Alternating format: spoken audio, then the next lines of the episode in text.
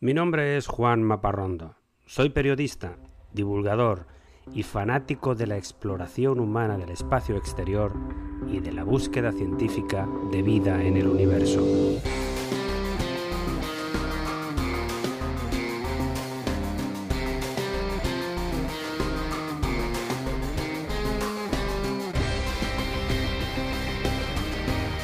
Este es mi podcast de divulgación sobre temas espaciales sobre astronomía, constelaciones, robots viajeros, planetas y galaxias, asteroides, historias de astronautas, vida extraterrestre y todo tipo de gente loca por las estrellas.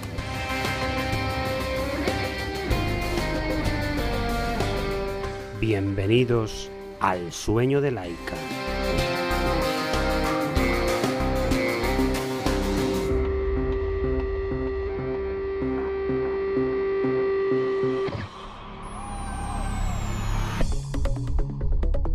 Me gusta empezar cada episodio con algo divertido, con una anécdota.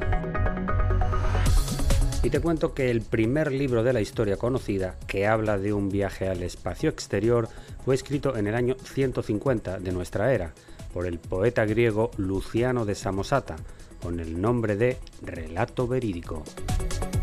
Es una crónica de dos viajes a la Luna, el primero de un héroe llamado Icaranoménipo que sube a los cielos utilizando dos alas diferentes, una de un águila y otra de un cuervo, para ir ascendiendo poco a poco hasta que logra llegar a la luna, desde donde puede ver la Tierra y la reconoce por el reflejo del Sol en los mares. El otro viaje es aún más fantástico. Se trata de un barco lleno de soldados griegos que se ve transportado hacia los cielos por un enorme tornado que lo lleva arriba y arriba hasta llegar también a la luna.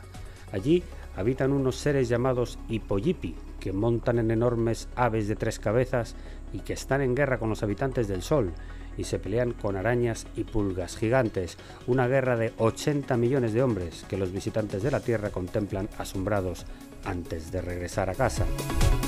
Ciencia ficción del siglo II de nuestra era, desde luego un relato muy verídico.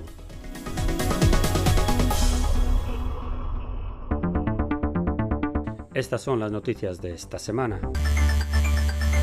La Administración de Aviación Federal de los Estados Unidos acaba de penalizar a Virgin Galactic, la empresa de turismo espacial del millonario Richard Branson, por su primer vuelo el pasado 11 de julio, que llevó al límite del espacio a Richard Branson y a otros tres tripulantes y dos pilotos.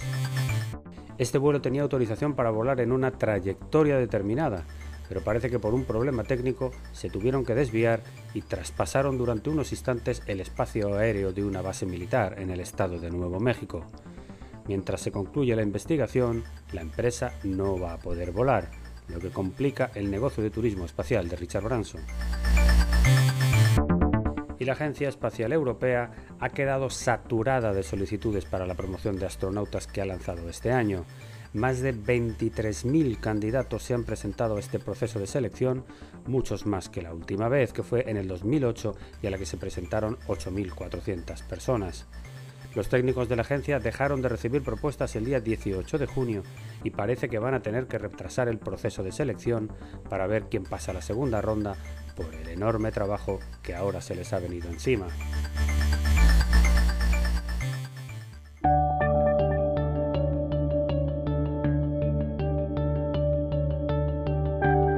Entramos ahora en la sección principal del episodio de hoy. Uno más en la serie de mitos extraterrestres. Hoy hablamos del Triángulo de las Bermudas.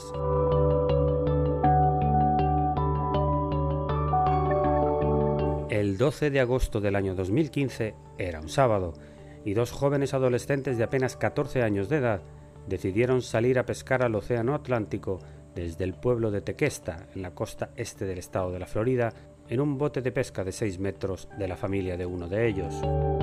Eran experimentados pescadores, pero al caer la tarde los muchachos no habían regresado, y las familias dieron la voz de alarma hasta que los guardacostas realizaron una labor de rescate que duró una semana, pero no se consiguió nada.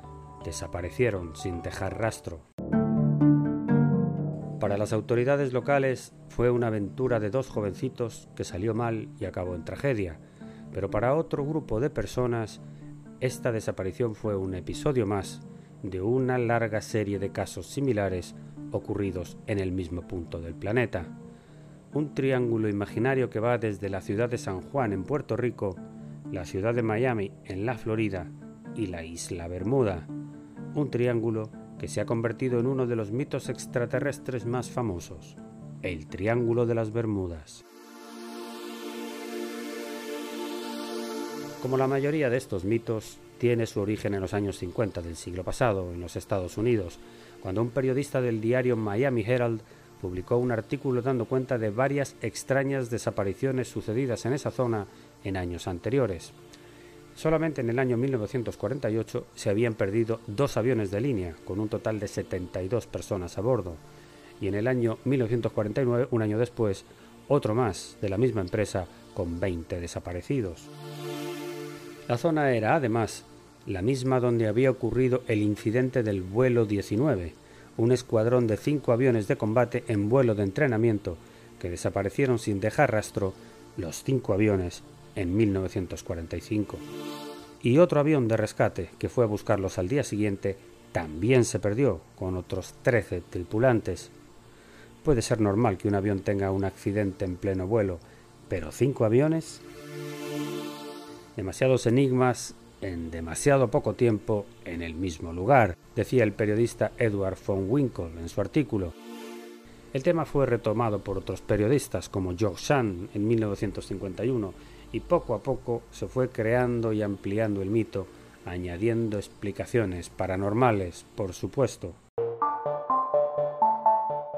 El que acuñó el término de Triángulo de las Bermudas fue el especialista en fenómenos extraños Vincent Glady, que escribió un libro llamado Horizonte Invisible en 1965, y el mito terminó de explotar con varios documentales de televisión, entre los que destaca uno de la cadena británica Canal 4, que fue muy popular en los años 80.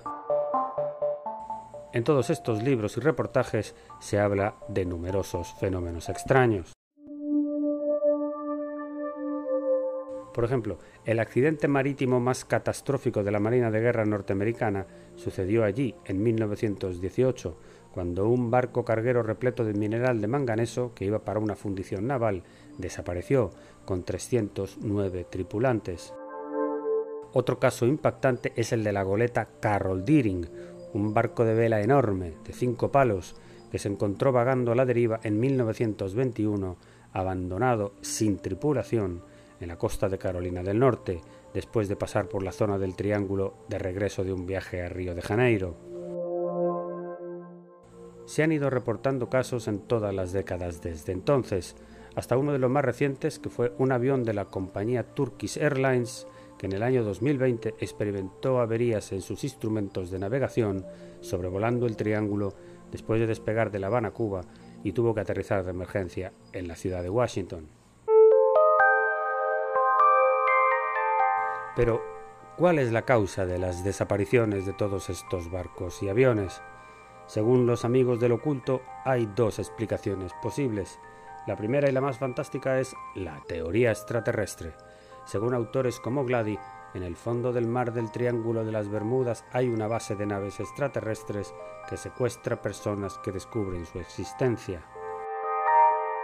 Y hay otros, como el magnate de las cadenas de escuelas de idiomas Charles Berlitz, que asegura que en esta zona hay acumuladas energías que provienen de la tecnología desaparecida de la Atlántida, el continente mítico que según la leyenda existió en mitad del Océano Atlántico, donde vivía una civilización muy avanzada que desapareció al hundirse en el mar. Los fanáticos de este asunto incluyen en la lista incluso un acontecimiento del viaje del descubrimiento de América por Cristóbal Colón. Resulta que justo la noche anterior del día del descubrimiento, los marineros de la carabela Pinta y de la carabela Santa María en la que viajaba Colón anotaron en la bitácora que vieron extrañas luces en el cielo, en la distancia, en la noche.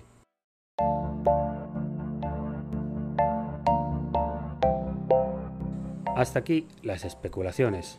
Vamos a hablar ahora de las personas que se han dedicado de una forma científica a investigar el asunto, entre las que destaca Larry Kush, autor del libro El enigma resuelto del Triángulo de las Bermudas, publicado ya hace casi 50 años, en el que asegura que todo tiene una explicación natural.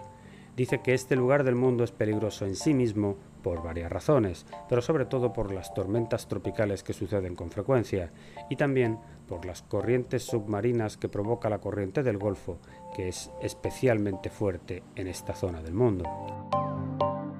En este libro se dice que al analizar la lista de accidentes de barcos y aviones que ocurren en otras partes del mundo, la verdad es que se presentan cifras similares a las de este sector del Océano Atlántico.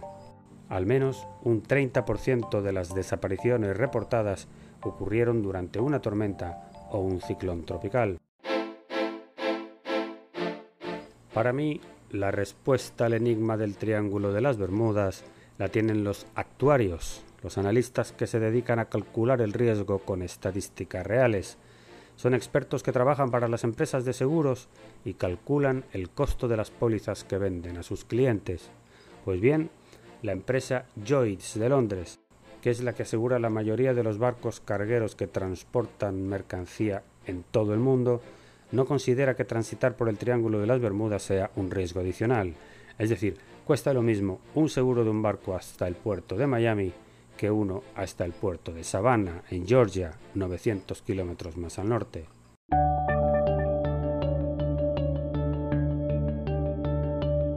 Todos los días Decenas de aviones comerciales de pasajeros de Europa sobrevuelan el Triángulo de las Bermudas llenos de turistas que visitan el Caribe.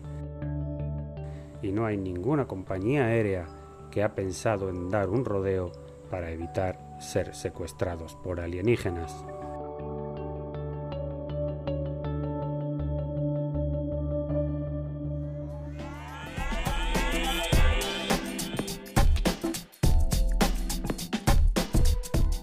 No quiero cerrar este episodio sin lanzarte el desafío de la semana.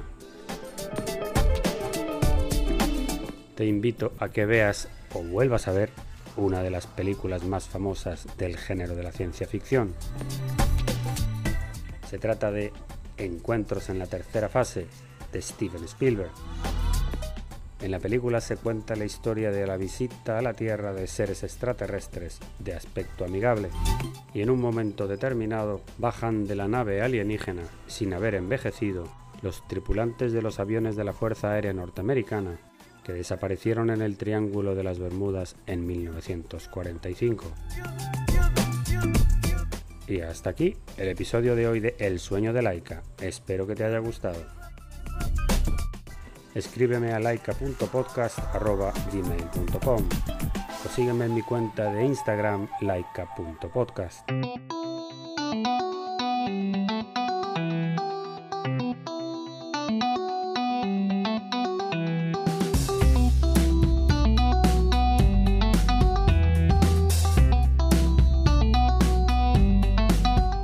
Todos los contenidos de este podcast son materiales originales y están protegidos por leyes de copyright.